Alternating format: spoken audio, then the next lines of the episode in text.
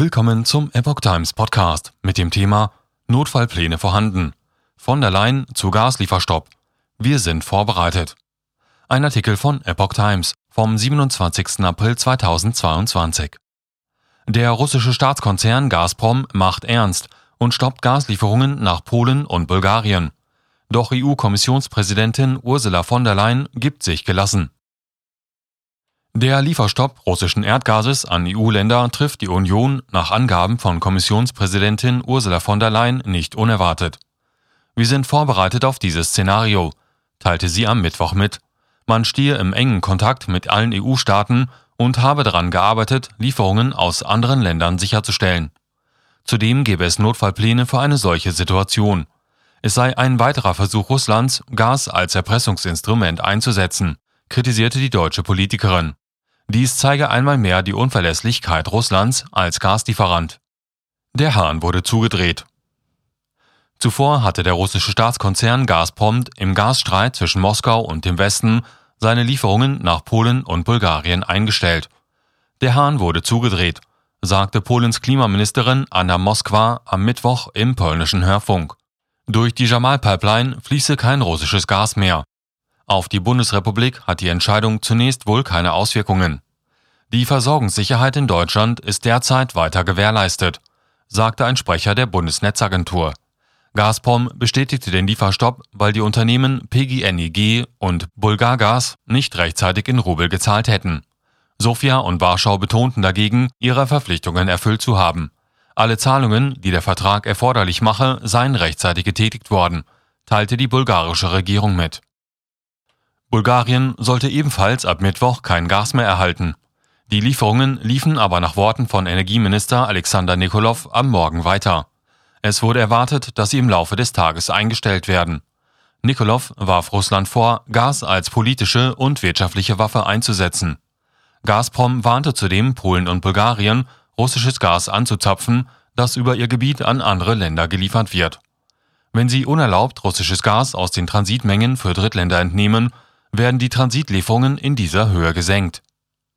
Über die Jamal-Pipeline fließt normalerweise Gas über tausende Kilometer von Russland über Belarus nach Polen und bis ins brandenburgische Malnow, wo das Gas übernommen und in Richtung Westeuropa weitergeleitet wird. Allerdings hat die Bedeutung der Verbindung abgenommen. Nach Zahlen der Netzagentur floss durch Jamal in den vergangenen Wochen wenig oder kein Gas mehr nach Deutschland. Wichtigste Verbindung zwischen Russland und Deutschland ist die Ostsee-Pipeline Nord Stream 1, die Polen und Belarus umgeht. Polen hält die Auswirkungen der russischen Entscheidung auf das eigene Land für gering.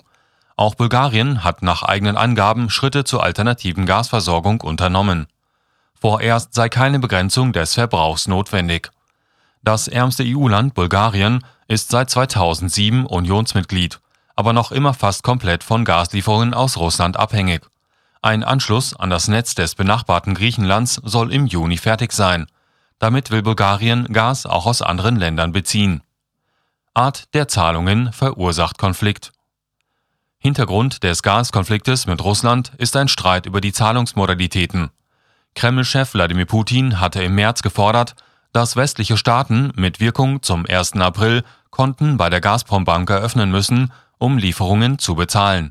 Andernfalls würden sie für unfreundliche Länder eingestellt. Nach einem von Putin unterzeichneten Dekret können die Zahlungen weiter in Euro oder Dollar auf das russische Konto eingezahlt werden.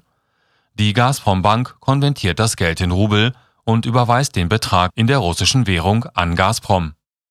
Nach Ansicht des Energieexperten Simone Tagliapietra vom Brüsseler Wirtschaftsinstitut Brügel ist der Lieferstopp ein Wendepunkt in den Energiebeziehungen zu Russland und sie könnte ein Vorgeschmack auf ähnliche Schritte gegen andere europäische Länder in den kommenden Wochen sein. Die europäischen Regierungen müssten Notfallmaßnahmen ergreifen, um die Versorgungssicherheit zu gewährleisten. Jede Milliarde Kubikmeter Gas, die nicht verbraucht wird, ist jetzt wichtig, so der Energieexperte. Der FDP-Außenpolitiker Alexander Graf Lambsdorff rechnet nach eigenen Worten in Zukunft auch für Deutschland mit einem Lieferstopp.